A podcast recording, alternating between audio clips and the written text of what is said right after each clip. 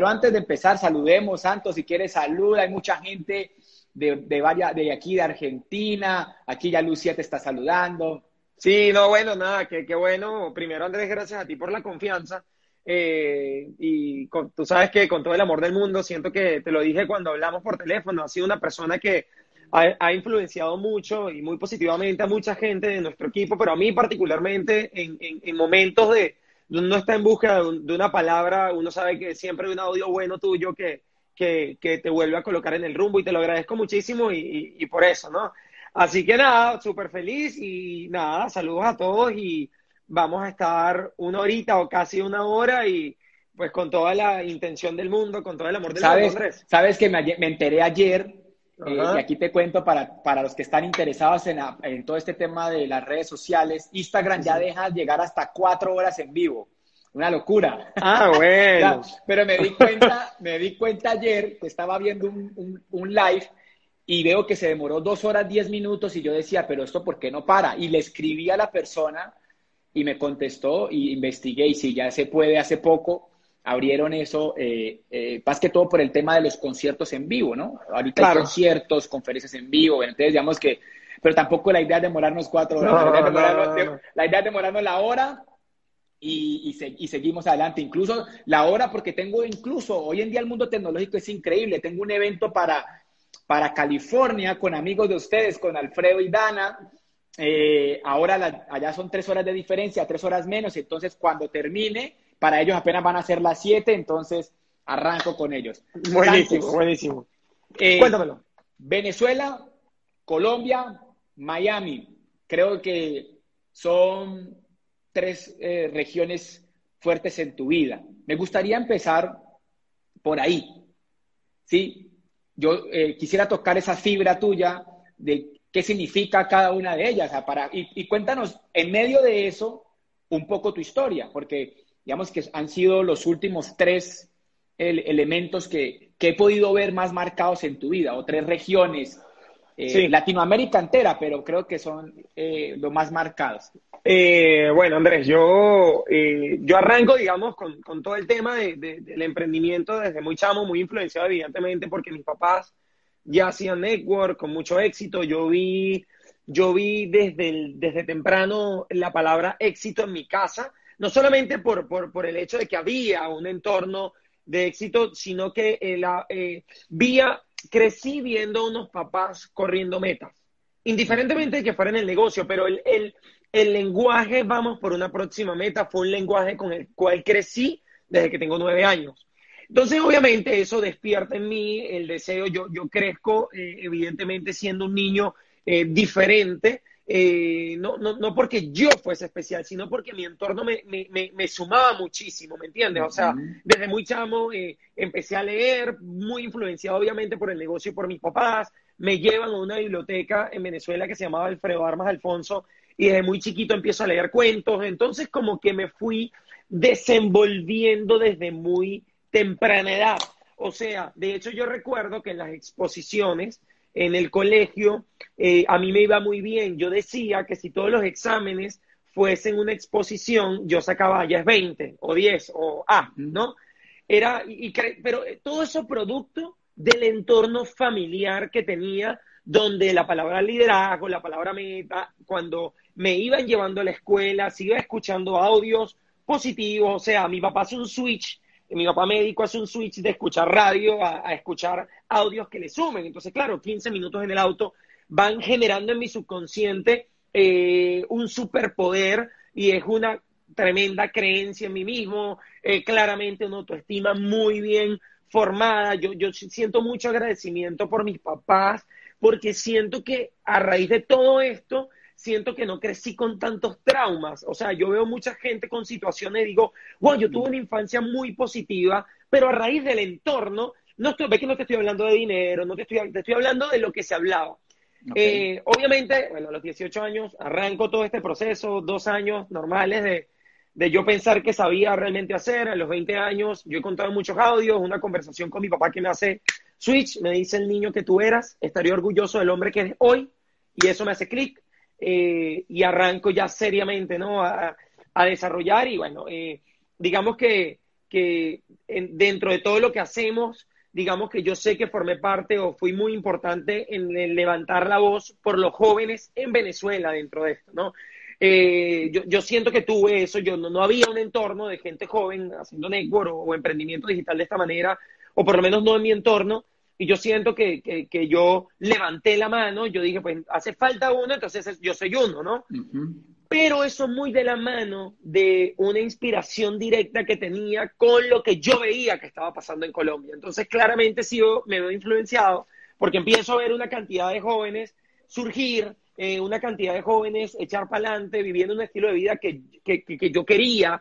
Eh, todavía no, había, no, sabía que iba a ser geográficamente inestable. Yo no tenía como el título, ¿no? Sabía que podía viajar por el mundo, sabía que podía vivir diferente, pero eh, me inspiró mucho lo que vi en Colombia. De hecho, cuando yo digamos que tengo, digamos, un primer éxito importante a los 25 años, que ya me daba permiso, por decirlo de esa manera, de viajar a contar mi historia, el primer lugar que 15 días después de, agosto, en septiembre, el primer lugar donde voy a Medellín, ¿no? Y, obviamente eso fue muy loco porque, eh, eh, bueno, la, primera conferencia fue una risa porque fue en, Río Negro, algo muy chiquito, y yo estaba recontra asustado, a pesar de que yo sabía hacerlo. Y, al otro día fue en Medellín y había un, auditorio bellísimo, mil y pico de personas, y a partir de allí, eh, la vida me hace un, un cambio importante porque eh, em, empiezo a ser, digamos, en cierta forma, embajador de Venezuela en medio de todo lo, porque Venezuela en todos estos últimos 10, bueno, 20 años, pero 10 años más había estado envuelto en cualquier cantidad de cosas. Entonces, yo sentía, yo, yo, mi mensaje era, era, a pesar de la circunstancia en Venezuela, los buenos somos más. Ese era como mi, mensaje final, ¿no? Y, y a pesar de las circunstancias, lo, eh, los buenos somos más, eh, no sacrificamos sueños de libertad. Yo sentía una causa que era mucha gente pasando trabajo y yo sentía que, con la asociación que nosotros le dábamos, conectándolo al programa educativo, ofreciéndole la oportunidad, la gente podía realizar un cambio porque fue mi realidad. Si bien es cierto que mis papás tenían un negocio, yo construí de la mano de ellos, pero construí mi propio legado, ¿no? Mi, o mi propio negocio. Y obviamente la influencia de Colombia fue indispensable. Eh, decirte lo contrario sería mentira. Yo dormía con la laptop en el pecho, escuchando audios de José, eh, escuchando audios que decían la libertad ha sido robada, ¿no? Y escuchando, eh, no sé, no lo hagas mediocre, y bueno, cantidad de líderes que me inspiraron a yo salir. Y obviamente, bueno, Estados Unidos eh, forma ahora parte, una parte importante de mi historia. yo, yo desde hace muchos años decía, en el 2019 me voy, pero hace mucho, ¿no? Y terminé viniéndome en el 2018. y, y lo que sucede es que, bueno, pasó algo espectacular. Eh, aquí conozco a Sailín y Sailín ha sido el antes y el después eh, que, te compró, que, a ver, el antes y después para mí. Porque bueno, ya dejé, solté el, el voy brincando de lado a lado y digo, ahora soy geográficamente estable y ahora mis porqués cambiaban y ha sido... Santos, ¿cuántos años tienes hoy? 31 cumplo eh, 32 el 30 de diciembre. ¿Sabes? Porque te tenemos siempre en la mente con los 25 años. sí.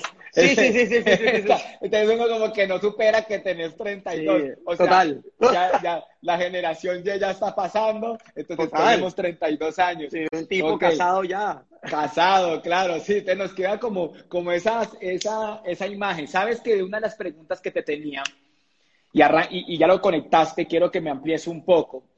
Digamos que cuando hablas del lenguaje de éxito de tu familia, eh, hay un principio que dice que ningún ser humano o ser vivo es inmune a la atmósfera en la que vive, ¿no? O sea, digamos que eso es claro. Tus papás son diamantes, tus tíos son diamantes, los tuvimos este fin de semana a, Diego Reyes en un seminario con eh, Paola Tejada.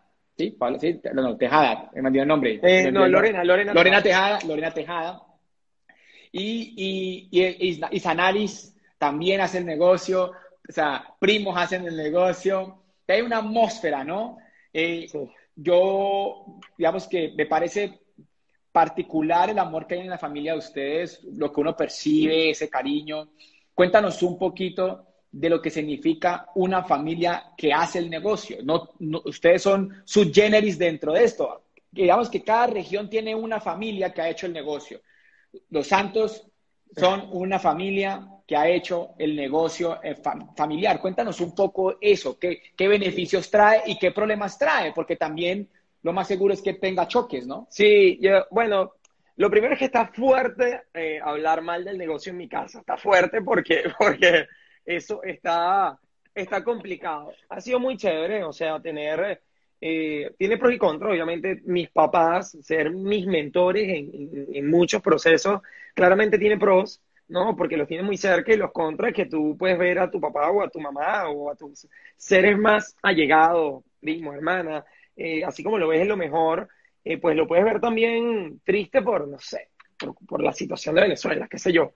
Y lo normal es que dentro de, este, dentro de lo que nosotros hacemos, a veces solamente ves una cara de la moneda y es el... Por ejemplo, digamos que mi equipo a lo mejor solamente ve al santo empoderado y tal, ¿me entiendes? Pero, pero yo soy un ser humano también, pero eso lo ve el que vive conmigo, entonces eso nos pasa mucho.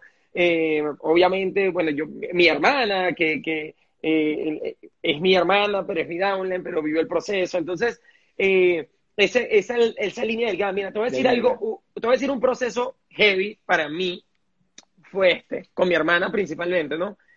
Yo, porque no tengo hijos y, y, pero me imagino que es algo parecido, aunque seguramente no, pero más o menos por ahí. Cuando mi hermana arranca todo el proceso del negocio, eh, yo obviamente sabía que el negocio iba a llevar un proceso, o sea, no, no, no le regalan nada a nadie, siempre hay que pagar un precio. Y había en mí una naturaleza por tratar de evitar que ella pagara ese precio. ¿Ves? O sea, como, tu hermanita, ¿no? Mi hermanita. Claro, es mi hermana menor. Entonces yo veía que a lo mejor las cosas no se le estaban dando y entonces quería como resolvérselo. ¿Me entiendes? O sea, prácticamente que en el proceso podía ser hasta peor porque podía anularla, haciéndole yo todo. Pero, pero una de las cosas que ha pasado en ese, digamos, en todo este proceso, una de las cosas que me ha pasado es tratar, con Isa sobre todo, es que no quisiera que, que no le pase nada, ¿me entiendes? Entonces, quisiera que todo, pero no puede ser así, ¿ves? O sea, claramente tiene que vivir su propio proceso porque su liderazgo eh, va a formarse allí, en el, en, el, desierto de cualquier proceso. Me imagino que igual eh, les ha pasado a mis papás con, con nosotros, ¿no? Contigo. sí, seguramente, y con ella. Y, eh, a veces aquí, por ejemplo, en, digamos en este negocio nuevo, ahora con Ceilín, eh, me, me pasa mucho, digamos que yo tengo cierto proceso y cierto recorrido, ¿no? Entonces puede haber eh, momentos, digamos, difíciles en la construcción, con un grupo, no sé qué, del negocio normal. Y, y a veces yo quisiera que ella no lo sufriera, ¿me entiendes? Como que y lo que me ha pasado, y es mi proceso, es tratar de muchas veces hacer cosas yo para como recibir todo yo, porque yo sé que sube pierna arriba, como dicen ustedes, ¿me entiendes? O sea, levantar el negocio no es así que, ay, no, no es mandar un Instagram story, ¿me entiendes? Entonces, la naturaleza mía es como no querer que sufran, ¿viste? Okay. Pero bueno, eh, eso ha sido, pero en, términos generales es espectacular, o sea, la confianza, obviamente. Tus papás, tus papás ya están también radicados sí, señor. en Miami. Están tus papás, están tu hermana, estás tú, o sea, están todos sí, ya. Sí, sí, sí. Tu hermano menor, yo estuve con tu hermano Diego, menor. Sí. Con Dieguito tuve una experiencia muy linda en Miami hace cuatro años. Okay. Más, fue 2000, hace cuatro años, tuvimos una experiencia muy bonita. Ah, incluso, sí. eh, incluso me invitó, fuimos juntos a un evento de Dante Gebel a Miami. Sí, Fue sí, muy sí, interesante. Ya Dieguito no es Dieguito. ¿Cuántos No, años tiene Diego? Diego tiene, yo te voy a cumplir 32, Diego tiene 8 años menos, tiene 24, algo así. Ok, Diego, no, y Diego tiene más tiempo que nosotros aquí en Estados Unidos. Diego es brillante. Eh, digamos que Diego está en ese proceso donde consume todos los productos, pero Diego es, digamos que en este proceso de nosotros de, eh, de migrar, siempre cualquier cosa que nos pasa es Diego sabe, ¿no? Entonces Diego es el que nos resuelve la vida a todos, es el menor de todos, pero, pero estás loco, no podemos estar sin Diego, o sea, es el que nos resuelve Claro, la vida. porque está- eh, claramente Estados Unidos es un sistema que toca que aprender, que toca culturizarse. Una de las preguntas que, vam- que quiero como abordar con más tiempo Sí, es, o sea, Santos Rivas, para los que están aquí por primera vez, califica a diamante en Venezuela dentro de esta industria, Sí. que es un nivel, si eres nuevo posiblemente, eh, es un nivel importante en este negocio. Pues la mayoría entienden de lo que estamos hablando. Diamante en este negocio en Venezuela, o en uno de los peores momentos donde no había producto, donde tocó comprar hasta maletines, gafas, cosas que no, de todo tipo. Eh, y después hay un salto, rápidamente, ese salto cuántico de volver a empezar. Tiene que haber un proceso profundo de humildad de parte de Santos, de reinventarse, de sacudirse por una cosa que no es de él, que no es de su control, como el país, y empezar. Cuéntanos un poquito toda esa catarsis. Primero, diamante, estás viajando el mundo y de un momento a otro toca acá reinventarse. Cuéntanos eso, Santos. Sabes que fue muy, fue muy loco, porque aparte de la manera como me pasó, eh, yo, yo tenía mis planes, eh, venirme, etcétera. Voy a Argentina. En Argentina eh, doy como, no sé, tres, cuatro convenciones. Y por un momento de Argentina, estamos hablando de cinco mil personas aquí, tres mil aquí. O sea, una locura. Aparte, mucha generación Y, o sea, mucha adrenalina para mí, ¿no? O sea, yo había ido a muchos lados pero la adrenalina, lo que uno como orador recibe de, de, de, Argentina es muy loco, o sea, tú dices, ¿what? Y, y, aparte uno, ahí es donde tiene que como que tratar de comerse todos los libros que se ha leído, porque dice, ya va, yo no creo que sea tanto como esta gente cree que soy, ¿no? O sea, porque la edificación es una locura, es una algarabía, ¿no? Es muy, son muy hinchas, ¿no? Y es espectacular. Yo salgo de ahí, de hecho me quedo, decido eh, mi vida era tan loca, bueno, hablaremos ahorita un poquito de ese proceso, pero yo digo, no me quedo, o sea, no, no, nada me amarraba, nada. Digo, me tenía que ir, digo, no, me puedo quedar, me quedo. Yo tenía que volverme a Venezuela, yo una maleta para 10 días en Argentina, decido quedarme una semana más eh, en Argentina, y después digo, bueno, tenía que ir a Venezuela, y digo, no, me voy a México, yo tenía una convención en México el otro fin de semana, voy a México, me tenía que venir a Venezuela, todavía con la misma maleta, y digo, ay, pero ¿para qué me voy a volver a Venezuela para devolver a Miami? me compro otro tiquete y me vengo a Miami, entro por Dallas. Y bueno, cuando entro a Estados Unidos, decido quedarme aquí. No fue mi plan en el momento, o sea, yo no, yo no, yo no me vine con la yo no me traje los 28 años, 29 ah. años en una maleta. Yo salí con una semana para, con maleta para 10 días. Y con esa maleta de 10 días llego, eh, y fue muy loco, llego 30 de julio, y todo chévere igual, todavía con el coco, la algarabía, ¿no? ya medio veníamos sembrando aquí, había un equipo de chicos espectaculares que venía creciendo, digamos, éramos siete, no sé, seis. Y en ese proceso, eh, cuando, cuando, bueno, ya arranca el, mes siguiente, es como que me cae el 20, que tú dices, bueno, a lo mejor había llegado el 9, pero estaba arrancando, o sea, y pasa algo muy cómico y era que, digamos que en el, en el, en el, en el otro negocio, digamos, el de Latinoamérica, yo hacía una llamada en una profundidad y solamente por lo edificado que estaba en esa profundidad donde había dos esmeraldas, eso decía, ¿qué me llamó santo?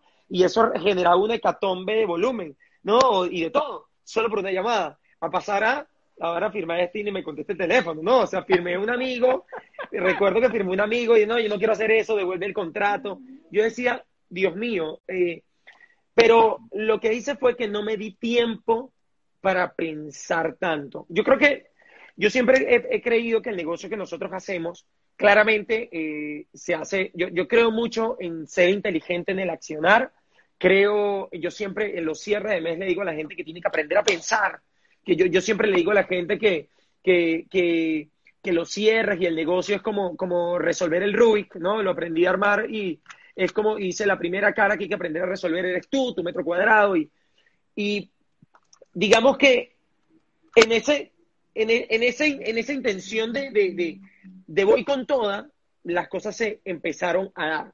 O sea, las cosas se me empezaron a dar.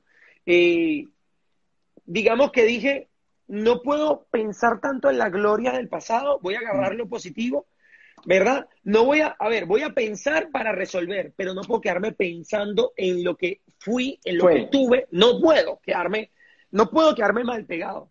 Y solamente lo que hice fue que literalmente me quité, digamos que hice así, me quité el pin y dije, listo, y comencé la carrera.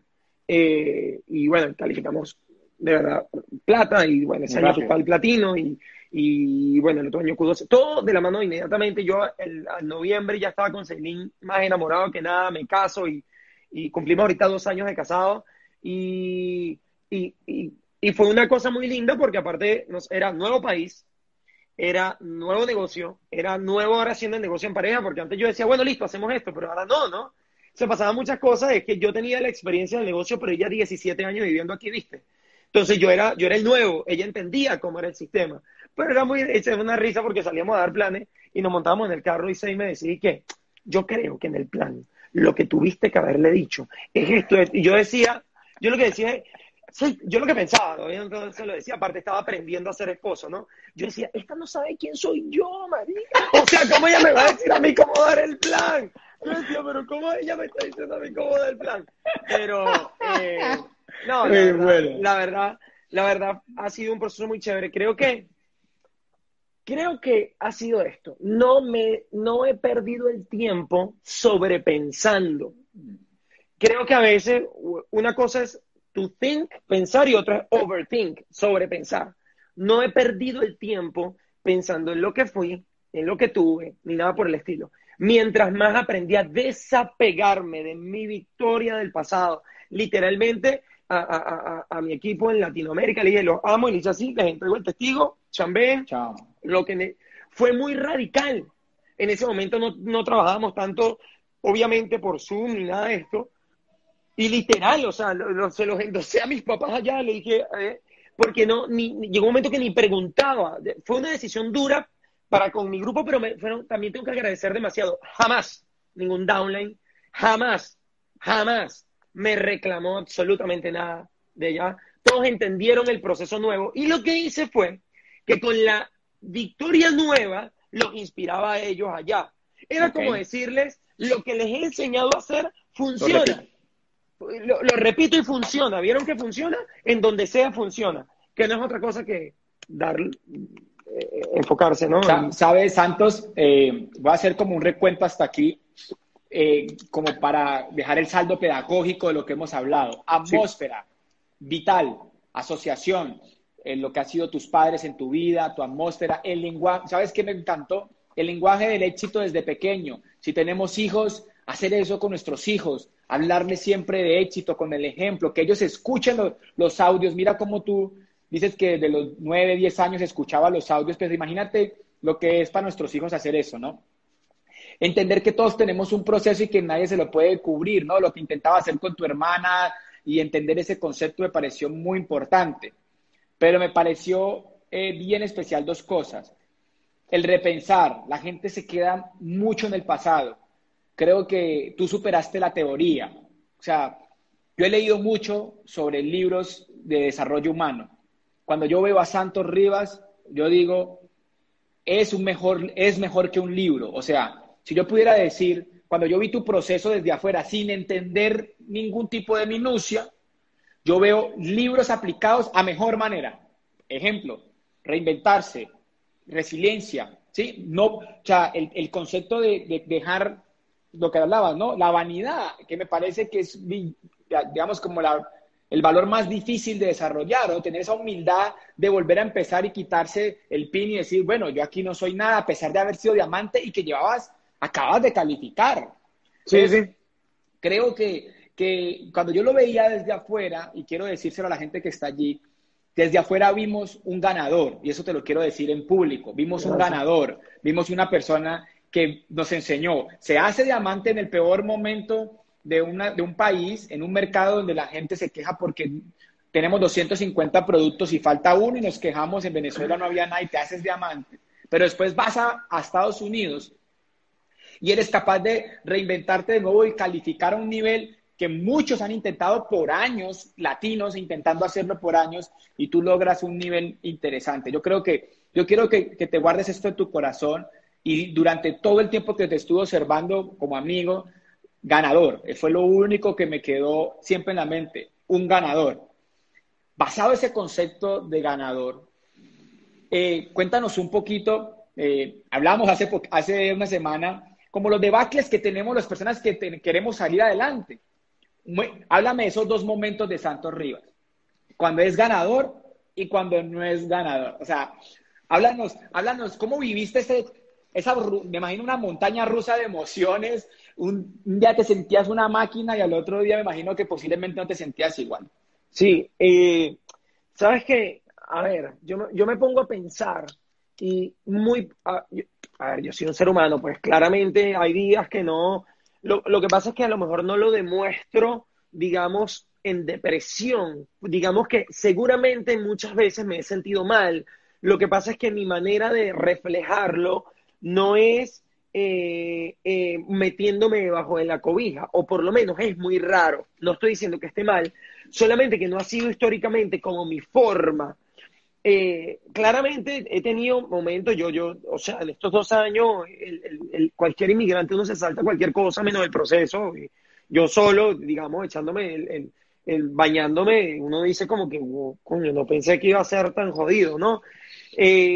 obviamente he tenido retos, pero te soy sincero, ha sido una dinámica tanto de dale, dale, dale, que no me, insisto, no me he dado tiempo de pararme. Ahora bien, a pensar en, wow, pero, pero sí tengo, digamos, obviamente ha habido momentos. A ver, eh, y voy a arrancar por ahí, en los momentos más difíciles, ¿de qué me he abrazado, sinceramente? Eh, quiero ser muy sincero, muy sincero, no quiero, no quiero, aparte no, no me gusta la, la no me gusta el tilde de, que yo hago todo perfecto y tal, y wow. O sea, no, no, no me creo eso. Siento que la cago muchísimo, te soy sincero, ¿no? De verdad. De hecho, me, no, no, no, no soy capaz de decir que humilde fui porque me quité el pin. Eh, prefiero afrontar la realidad. Es que no tenía opción, Andrés. O sea, no, no, no podía comer mierda, ¿me entiendes? O sea, tenía que, que hacer. Tenía que quitárselo. Sí, sí, sí, tenía que quitármelo. Eh, ¿De qué me he abrazado en el proceso? Bueno, primero, los momentos difíciles para, hablar, para arrancar de esa parte. Momentos difíciles, esos momentos de down. Gente cosas indispensables. Bueno, eh, mis amigos, evidentemente, los más cercanos, pero, pero más importante, eh, ha sido importantísimo en el proceso. Yo siempre le digo a Ceilín, ante cualquier situación le digo, eh, puede venir la, tormenta más grande, pero mientras yo esté contigo, o sea, yo siento que Sei, cuando yo le abrazo, siento, siento poder, ¿me entiendes? O sea, eh, me pasa con mi esposa, ¿me entiendo? O sea, siento, se supone que el que la protege soy yo, pero yo la abrazo y yo digo, eh, no me siento solo. De hecho, creo que lo que más le tengo miedo tal vez es, a, es, es, a, que ante una eventualidad ella sea la que me haga así, ¿no? Es lo que de eso me he abrazado en el proceso. Me he abrazado de, bueno, yo soy muy creyente, Seilín también, siento, no, no, voy a irme por ahí porque no soy experto, pero siento que Dios tiene muchas promesas y tengo un, recientemente de hecho lo hicimos, tenemos una, una pared donde tenemos como 12 eh, promesas que sacamos del libro, eh, que podemos leer frecuentemente en el proceso. Recuerdo que, yo recuerdo que yo cuando estaba, ahorita estamos en un apartamento, estaba en otra casa, teníamos una pizarra al lado de la cama, donde muchas mañanas en la mañana, esto es Eileen influenciándome, agradecimientos, ¿no? Entonces, eh, todo, o sea, literal, agradezco todo lo que me pasa, lo malo, de hecho, de hecho ahora, digamos que día de por medio lo hago en una agendita, es, real, o sea, es, real, esto es, no sé, eh, 30 de noviembre, ¿no? Eh, gracias Dios por este nuevo día, entonces Eli me enseñó a arrancar la mañana eh, con cosas con, o sea, gracias Dios por tu gracia, gracias por ser quien devuelve, el aliento y la esperanza en medio de la dificultad, ¿no? Gracias por mi esposa, eso, eso me ha ayudado, ¿no? repito, no me siento, no, me siento en autoridad para hablar de eso, pero eso me ha ayudado. Eh, cuando me siento así, también, aparte, no me lo permito tanto, digamos en los momentos, no me lo permito tanto porque no sé si lastimosamente o bien tengo muchas herramientas. Entonces, a veces creo que, de hecho, a veces soy muy racional. Eh, ¿A qué me refiero con que tengo muchas herramientas? Que ante una eventualidad negativa, ya mi cerebro reacciona muy rápido a, no, ya va, pero ¿Cómo así? Si, estás, eh, estás programado, ya, tienes la actitud. de hecho, mi proceso nuevo es permitirme muchas veces sentir, porque siento que tengo tantas herramientas que mi, eh, mi mismo yo no acepto una excusa mía. ¿Me entiendes? Porque viene alguna situación, inmediatamente digo, pero ¿cómo así? Si tú mismo dices que no es lo que te pasa, sino lo que te dices con respecto a lo que te pasa. O sea, ya entonces, de hecho, mi proceso nuevo es permitirme sentir en momentos difíciles porque a pesar de ser tan alegre y todo, mi subconsciente está muy programado a tener una respuesta. Entonces, eso hasta me juega muchas veces en contra con mi mamá, con mi hermana o seis, porque si vienen con una situación difícil, no soy tan fácil de aceptar o sea, no me vuelvo empático porque tengo una herramienta inmediatamente. Y que, ¿cómo así que te, sientes mal? Pero si el libro tal. Y eso tengo que aprender, ¿no? Si la eh, sentir a, la otra persona hace sentir como, como débil, como ay, ¿no? Total, total, total, total. Y, tengo, y, yo creo que, que, que, tengo que aprender a ser más vulnerable. A lo mejor este mismo proceso, estos dos años de tanto darle, yo mismo no me he permitido ser vulnerable para no parar, ¿me entiendes? O sea, puede ser eso. En los momentos. Eh, fire up, siento que la mayoría de las veces, a pesar, de hecho, como igual, como tengo muchas herramientas, así no esté también entiendo el principio, ¿no? De lo que he escuchado, de la magia de pensar en grande, o de cualquier líder, o hable más rápido, hable más duro, muévase más rápido, ¿no? O ya eso, como you fake it until you make it, tú lo finges hasta que lo haces real. Entonces, y Tony Robbins dice emotions create emotion, entonces ya yo sé que, que la energía vital es algo natural en mí. Yo no te puedo decir que fue un libro, tú lo decías al principio, y la gente me pregunta, yo no, yo no me siento la persona más energética del mundo tampoco, sé que hay gente más, pero sé que es algo que tengo y siento que es una cualidad innata porque yo te quisiera decir de dónde, no tengo ni la más remota idea, ¿me entiendes? O sea, simplemente es como si eh, la misma adrenalina me va cargando más, ¿ves? Me va cargando más. Eh, siento que, aparte tengo algo muy bueno, en los momentos más difíciles, siempre una de las escapatorias que tengo eh, ha sido trabajar en el negocio y enfocarme. O sea, siempre me ha pasado así. Eh, problema, o sea, cualquier situación, digamos, personal, no sé qué, que he tenido desde que antes de ser Esmeralda o cualquier cosa, era situación. Camellar maduro. Camellar y pum, y venía siempre un resultado. Porque entonces, ¿para qué? Para no permitirme sentir el dolor, ¿viste? Eso pues yo sí siete en el enneagrama, ¿no? Entonces, eh, ese hecho me lleva a mantenerme haciendo.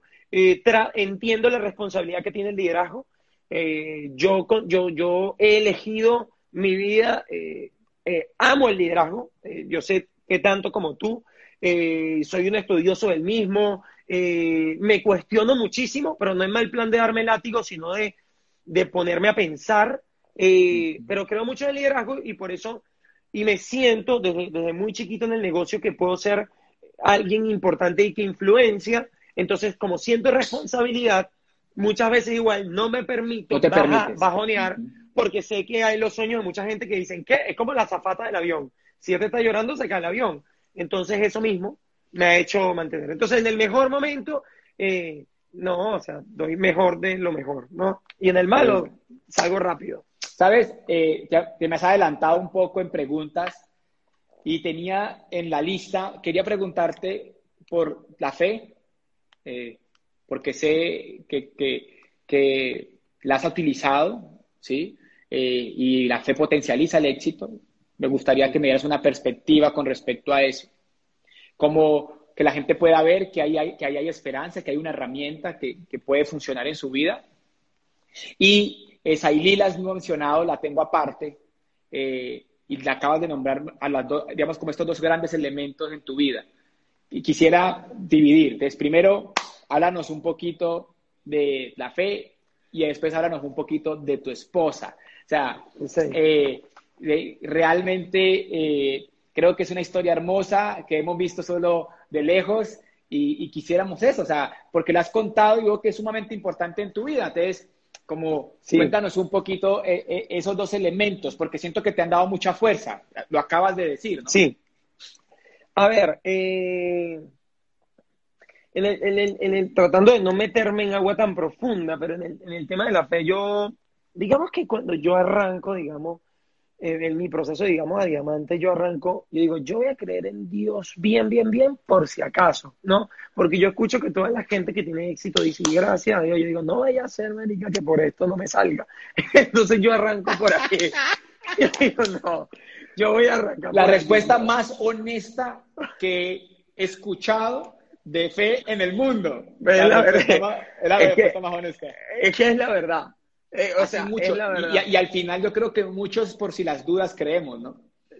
exacto, entonces yo dije, yo arranqué por allí.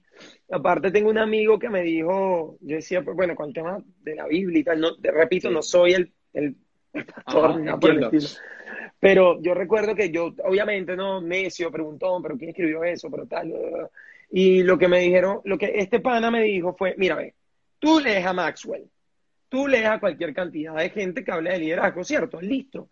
Agarra ese libro primero como un libro que tiene principios de liderazgo. Entonces por allí conectó conmigo. Dije, ah, verdad. No, igual tú sabes que eso, Dios hace las cosas de la manera en que las tiene que hacer. Entonces por ahí digamos que me agarra. Y bueno, ya en mi proceso fue muy importante. Siento que eh, me han pasado cosas muy...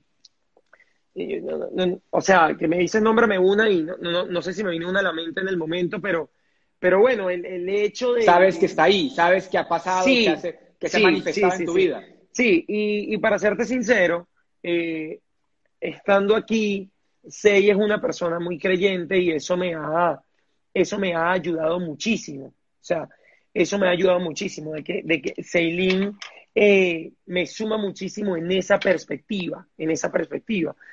Eh, de la fe, ¿qué te puedo decir? Me, me, agarro de muchas cosas, o sea, me agarro de, creer que, que, el amor nunca falla, eh, me, me, me, amarro de las promesas, o sea, ha sido, digamos que en el momento de, de tribulación o en el momento difícil, eh, ayer Celine me decía algo increíble que, que me servía para cualquier momento difícil, decía, mira, es que todo tiene propósito. Si Goliat no hubiese existido, entonces no hubiese pues David como que, nada que ver, ¿no? Entonces tú dices, claro, es cierto, ¿no? Y, bueno, y así como eso, cualquier cantidad de cosas que cuando tú la analizas dices, sí, eh, y eso me da fuerza en el proceso.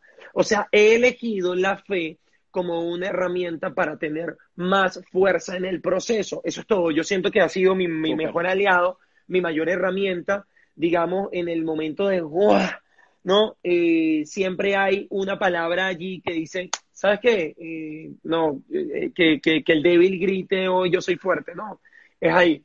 Ahora, Sei me ha ayudado mucho, Seilin, porque, a ver, Seilin es la persona que vino a aterrizarme en muchos sentidos. Es una personalidad, tiene, tiene un carácter muy plantado, pero es una personalidad, una persona muy dócil.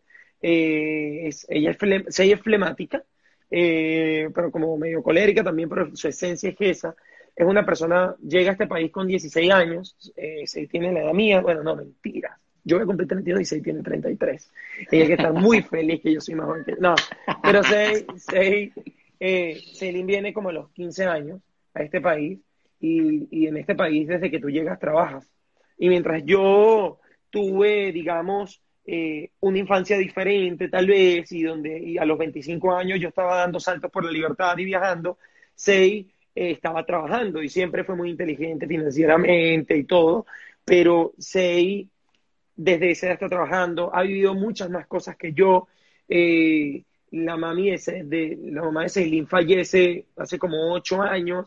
Estamos hablando de una mujer que le tocó asumir responsabilidades mucho más intensas que hasta ahora a mí me había tocado vivir y eso eh, me hace aterrizar a mí mucho, ¿me entiendes? Porque mientras yo a lo mejor a los 17 años, a lo mejor ni pensaba en trabajar, sé ya tenía responsabilidad de que tenía que ayudar con la renta en su casa, ¿me entiendes? Para ayudar a su mamá. Y, eso forma en ella un carácter, obviamente, mucho más, mucho más consciente de muchas cosas. En el hacer en el negocio, pues la verdad es muy hacedora. La verdad, hoy en día te puedo ser sincero, yo creo que Celine creo que puede ser mi mejor activo. Celine trabaja más que yo, sinceramente, ¿no? Pero eh, es, eh, es, digamos que aprendió la fórmula y es el contacta llamada y está buscando crecer constantemente. O sea, yo soy la persona que escucho audio, pero yo a veces pues sí me permite escuchar música, ¿no? Y no es que Sei no le guste, pero Sei siente que tiene que escuchar el doble de audios, si está haciendo eh, su mejor esfuerzo por por llevarme el ritmo de lectura, porque yo lo volví a agarrar y de que agarrar el Kindle el doble. Entonces, pero ella sabe que necesita eso, no por una competencia conmigo, nada que ver, sino porque entiende la responsabilidad que hay al estar juntos. Y, no quiere ser alguien, Celine no ha, dicho, no, no ha levantado nunca la mano diciendo y yo que soy la diamante, nunca. O sea, todo el equipo nuevo que tenemos la respeta por lo que la ha visto haciendo por la disposición que tiene constantemente, eh, porque ella, no iba a llegar, o sea, no es un trophy wife, no es una esposa que es un trofeo y ya, no, eh, es una persona que está trabajando el doble, está dando lo mejor y el que tiene la oportunidad de conocerla y de escucharla y de verla en acción, eh, pues se da cuenta, aparte ha sido, es una excelente hija con su papá, es excelente hermana, se preocupa por todo, Aparte es muy, de hecho mi problema a veces es, porque ella es muy mediadora. Y a veces, entonces yo le digo algo y ella dice, bueno, pero se quiere poner el zapato de todo el mundo. Y yo le digo, ah, no, no, pero si quieres, entonces te pones aquí al lado también, ¿no? Pero es algo que tiene y ha sido una bendición para mí porque me ha sumado mucho, o sea, ha sido el decibel, eh, ha, sido mi cable a tierra en todo este proceso. Súper, ¿sabes? Y ahí nos quedan como, como saldo pedagógico, pues creo que me pareció sinceramente la mejor respuesta que he escuchado de fe y creo que, que a veces nosotros queremos engañar a Dios, ¿no? Y, siento que, que, Dios sabe esa misma respuesta y me parece que es, es sumamente inteligente dar la respuesta que, el Dios, que Dios mismo sabe, ¿no? Y él sabe, él, él, entiende que, que finalmente o sea, él entiende que nosotros no entendemos y claramente, finalmente, eh, entiende que a veces nosotros nos, somos demasiado inocentes en este proceso espiritual. Pero cuando escucho esa respuesta, me muestra algo muy lindo, muy lindo, y quiero que la gente lo vea como una gran herramienta. O sea, pues, ¿por qué, ¿por qué no? ¿Qué tal que sí, no? Como entré, tal cual entré yo al negocio, yo entré al negocio, ¿qué tal que sí?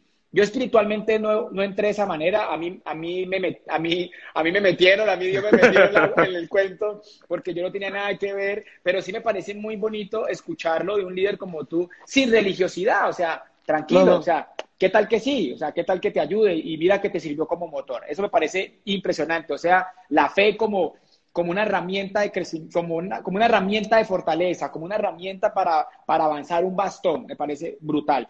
Y el segundo, el tema de la ayuda idónea, ¿no? Tu esposa, la edificación que tienes y, el, lenguaje que tienes hacia ella muestra muchísimo amor y, muestra que, estás haciendo eh, pues un gran equipo.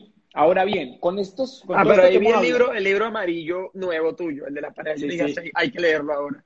Para mejorar. 22 años llevo yo con mi esposa. No, yo lavando los platos me acuerdo. Me acuerdo, lavando los platos me acuerdo.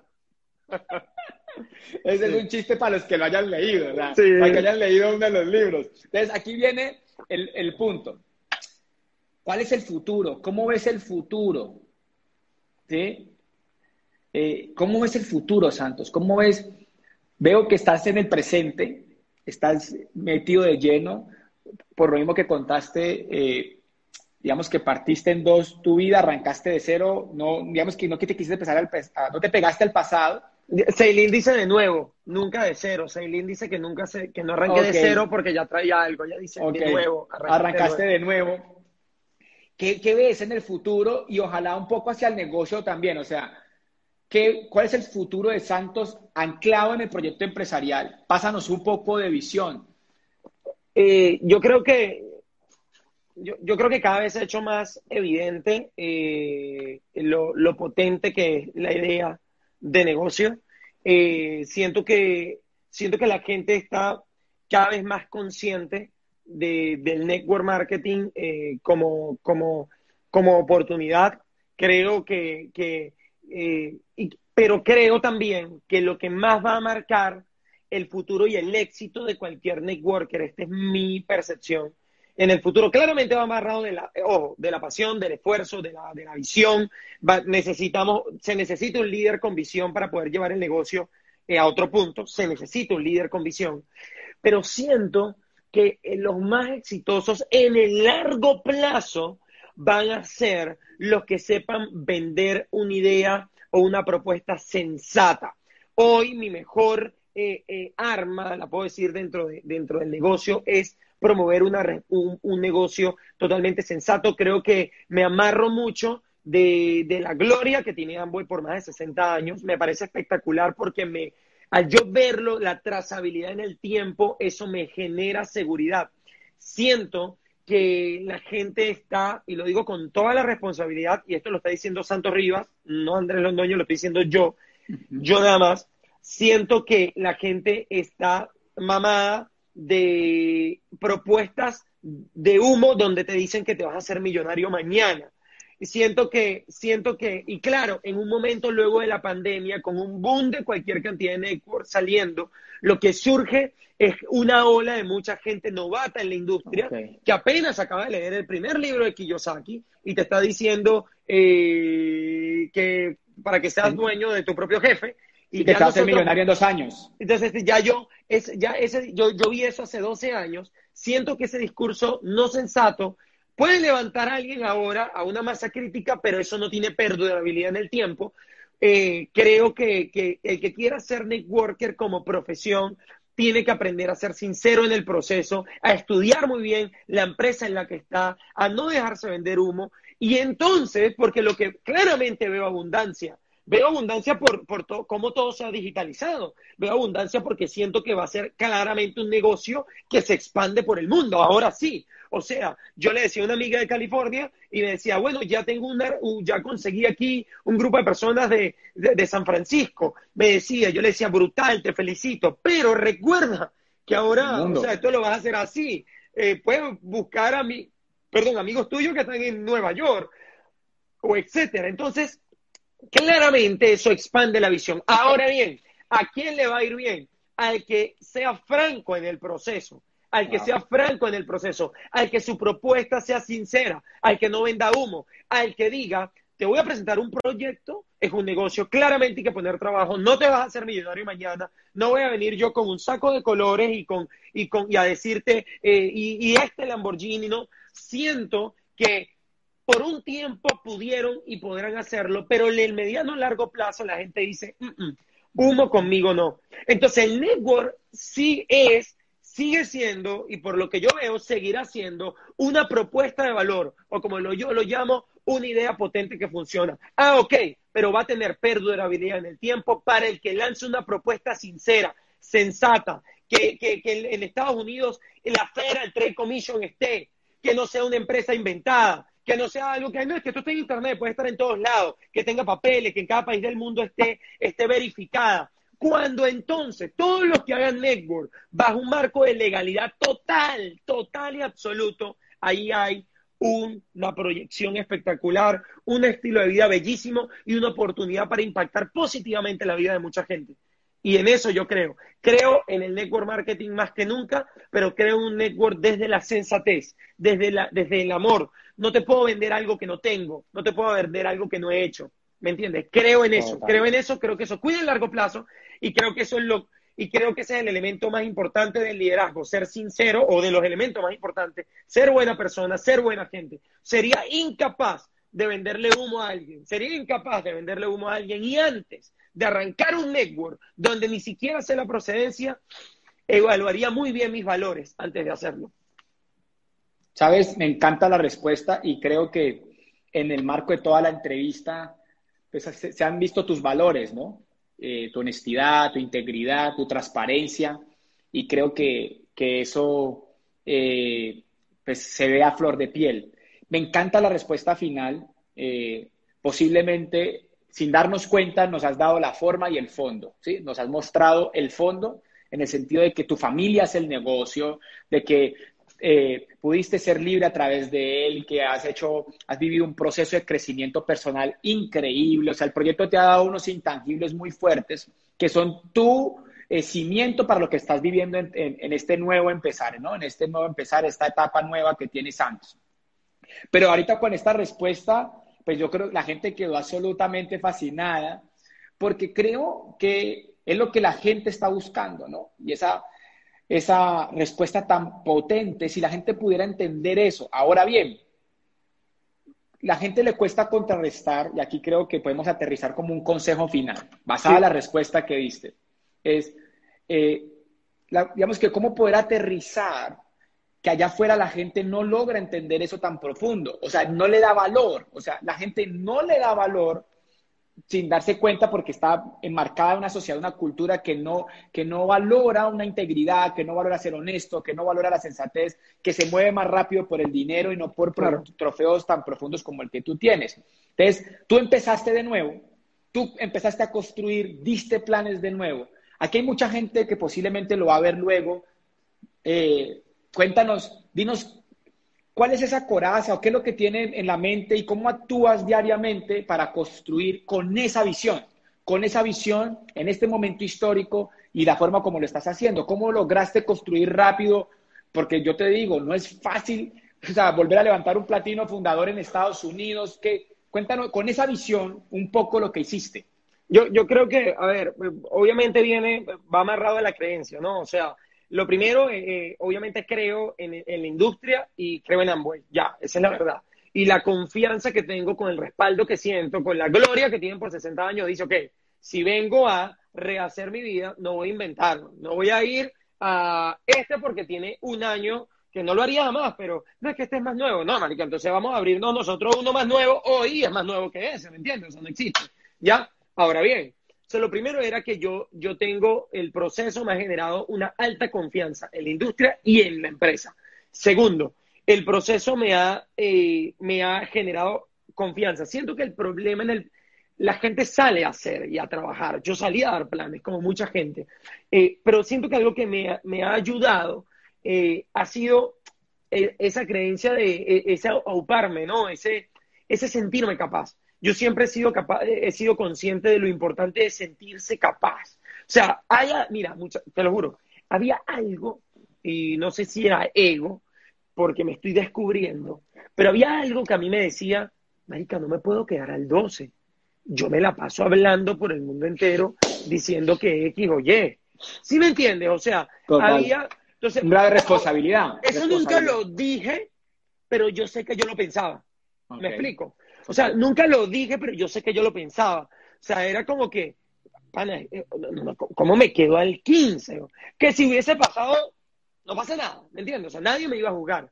O, perdía tiempo jugándome.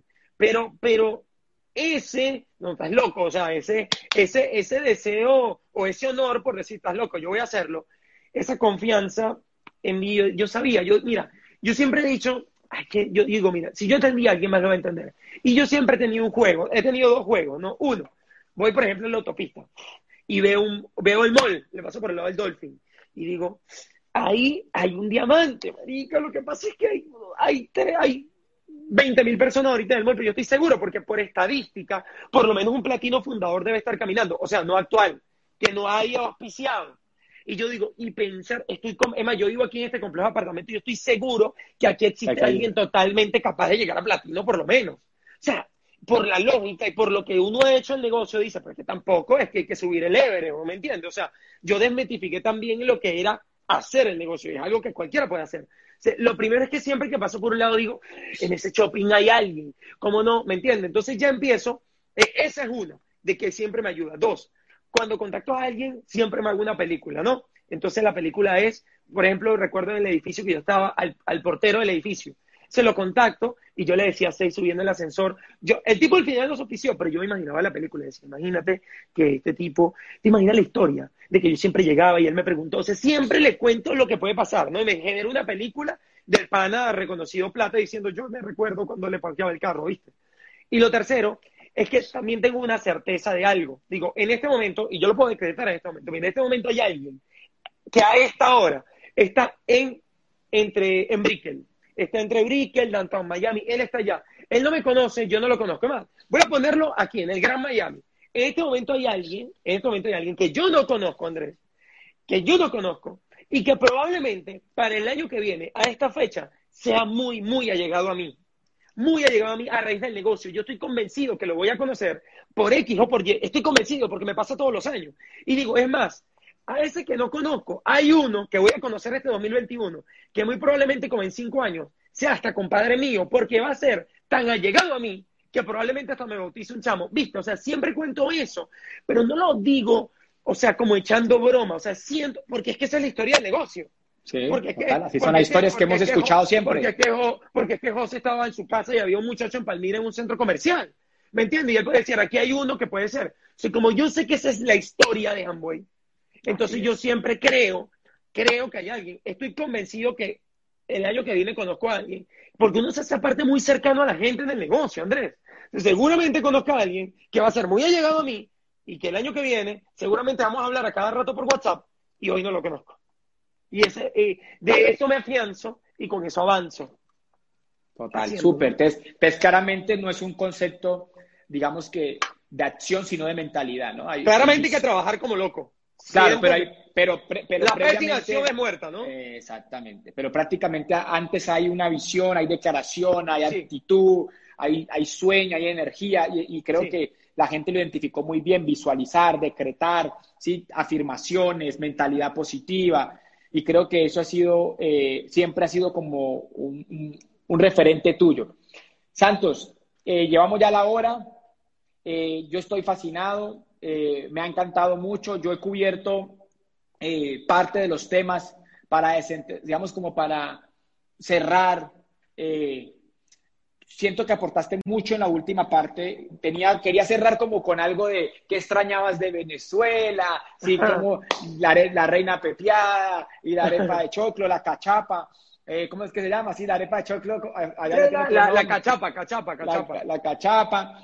Eh, estuve en tu tierra, estuve en, en, Puerto La Cruz, en Puerto La Cruz, estuve, pero, pero sentí que aportaste mucho eh, a la gente con tu mensaje final, con digamos que abordamos tu vida personal y tocamos una parte del negocio. despidamos esto como con, con, un mensaje. ¿Sabes? Yo quiero que le des un mensaje a los venezolanos en el mundo que hacen el negocio. Eh, hay muchas historias. Está Colombia, en Colombia hay gente venezolana haciendo el negocio. En Argentina, yo hago todos los viernes un live de preguntas y se conecta gente de Venezuela, eh, que vive en Argentina, gente en Brasil que vive en Argentina, eh, gente de España, que, son venezolanos, que viven en España, y lo mismo en Estados Unidos, y, es una constante, sabes que eh, el país migró mucho y hay muchísimos venezolanos habla, o sea, pues haciendo el trabajo, colocando el trabajo, dales un mensaje a ellos. Sí, creo que tenemos el éxodo más grande después de Siria. Así es, de darles un mensaje a ellos que están en el negocio, darles esperanza, porque siento que eres el único, o sea, eres el más llamado a hacerlo, porque te fuiste a otro país y lo hiciste de nuevo.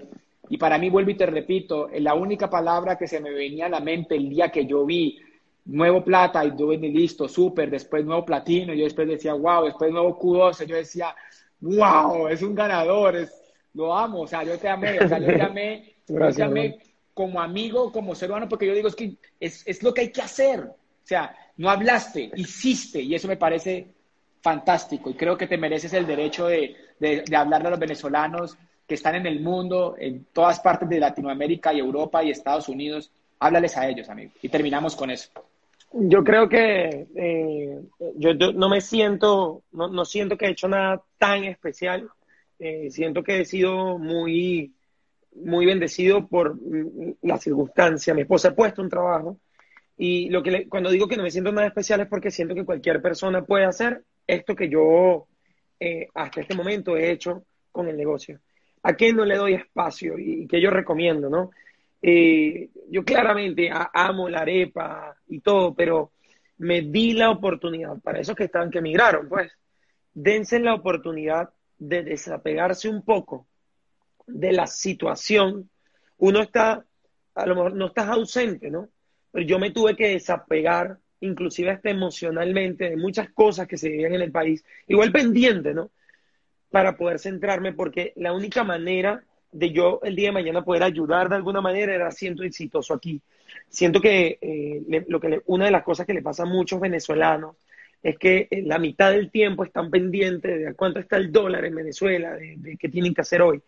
Eh, yo, yo, yo dije, no, no, necesito saber en cuánto está todos los días. El día que necesite saberlo, lo pregunto. El primer punto, y no, no, es tan profundo y de amor, sino más, es un llamado a necesitan desapegar de muchas cosas porque siguen amarrados a lo que eran, tuviste. Es que normalmente uno, eh, el problema del inmigrante, Andrés, yo he escuchado a una amiga, una amiga no, bueno, no la conozco, pero es una tipa espectacular que se llama Erika de la Vega, no, es mi amiga, la vi en internet, qué risa. Todos los venezolanos así como decir que es tu amiga, ¿no? La tipa es famosísima. Pero es que dice algo brutal, Andrés, y ella dice que, que uno normalmente, uno es lo que hace, ¿no? Entonces uno es médico y tal. Pero cuando uno migra, uno hace otra cosa. Entonces, si ya no eres, si ya no eres lo que haces, entonces ¿quién eres? Y el primer proceso que vive el inmigrante es un proceso de identidad, porque dice, ¿y ahora qué soy? Y lo que suele pasar es que es como cuando uno entra en una playa. Dice ella que es como cuando entra en una playa y una ola te revuelca, ¿no? Y te revuelca y te revuelca y te revuelca. Ese, es el proceso que vivimos todos los inmigrantes y le pasa a los venezolanos. Te revuelca, te revuelca, te revuelca.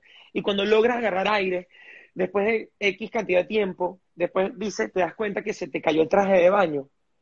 Y entonces dice, o sea, no, para colmo de mala no tengo el traje de baño puesto. Y ahí están en la orilla los que tienen un poquito más de rato en el país diciendo, mira, este está recién llegado, ¿no? Eh, yo creo que, e, eso es lo que vivimos todos.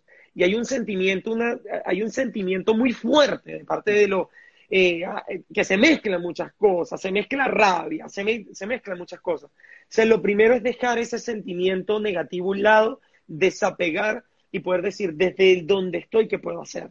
El negocio es un excelente, es un, es un excelente trampolín para generar éxito, para ser un referente de éxito, para mejorar económicamente, para poder ayudar a mucha gente en tu país sin duda alguna. Pero es que necesitamos ponernos nosotros afuera el oxígeno para poder ponérselo a otro. Si no nos ponemos nosotros el oxígeno, no se lo vas a poder poner a otro. Siento que eh, no soy partidario de, la victimización y de la lástima. Eh, siento que todos los venezolanos tenemos, somos brillantes, María. O sea, yo, yo siento que es un gentilicio hermoso, siento que la gente es linda, siento que la gente es preparada. Eso es lo que yo veo. Siempre creí que los buenos somos más. Entonces, aparte que siento que siento que el venezolano tiene muchas cosas positivas, así como el colombiano nos parecemos en muchas cosas. Y siento que tiene que agarrar todo eso a su favor, a su favor, eh, y salir adelante, y salir adelante. Así sea, el venezolano me va a entender, así sea por picado, pero salir adelante, o sea, así sea como para que los demás no digan, viste, que no. O sea, no sé de qué te vas a agarrar, pero te tienes que agarrar de algo y terminarlo de hacer. Tenemos nuestra naturaleza también, porque fuimos un país muy high por mucho tiempo, tal vez hace 30 años, es medio ególatra. Entonces eso hay que dejarlo a un lado y pisar tierra, papi. Y olvidar, a mí me tocó olvidar, yo no, otro me preguntan si yo no soy, mira, el tipo de inmigración aquí en Estados Unidos, yo le dije que yo soy comunicador social, cuando después de todo me puso Amboy Sales, me puso, ya, yo no iba a pelear con el oficial de inmigración, lo que te quiero decir es que yo dejé a un lado, me dolió, pero dejé a un lado el periodismo, dejé a un lado la comunicación social corporativa, dejé a un lado inclusive, con mucho amor y que era diamante, whatever, y empecé a construirme nuevamente. No tengo miedo. El problema, eh, yo, creo que, eh, y yo creo que con esto puedo cerrar porque es de mis partes favoritas del libro y yo sabía que lo iba a utilizar en algún momento y me salió. Yo soy amante del alquimista, como todo el mundo. Y la gente lo que siempre tiene es miedo a sufrir. Y puedo cerrar con esto, Andrés, que es mi parte favorita de uno de mis libros favoritos. Dice, así dice, mi corazón tiene miedo de sufrir, dijo el muchacho al alquimista, una noche en la que miraban el cielo sin luna. Dile que el miedo a sufrir es peor que el propio sufrimiento y que ningún corazón jamás sufrió cuando fue en búsqueda de sus sueños, porque cada momento de búsqueda es un momento de encuentro con Dios y con la eternidad.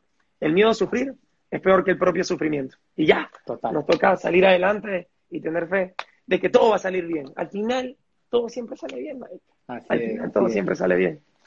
Santo, me ha encantado compartir contigo, que quedan muchas cosas ahí por preguntar, pero creo que, hemos abarcado algo personal, algo empresarial, incluso nos metimos sin querer en, algunos elementos eh, de capa espiritual pequeñitos, saber que la fe es importante en nuestras vidas. Amigo, te aprecio mucho. Gracias a toda la gente que se conectó, a la gente que estaba allí, van a poder verlo luego. Y bueno, sigan a Santos, o sea, los que no lo sigan, sigan a Santos, sigan a, Santos Lever, eh, porque realmente me encanta su energía, su actitud, y creo que nos ha dejado un mensaje clarísimo de, de, proceso, de, de, mentalidad, de ser libre, de reinventarnos, de tener fe, de tener esa visión tan clara, de una buena relación de pareja, de definitivamente ser un, patriota siendo exitoso. Y creo que ahí fue el punto final.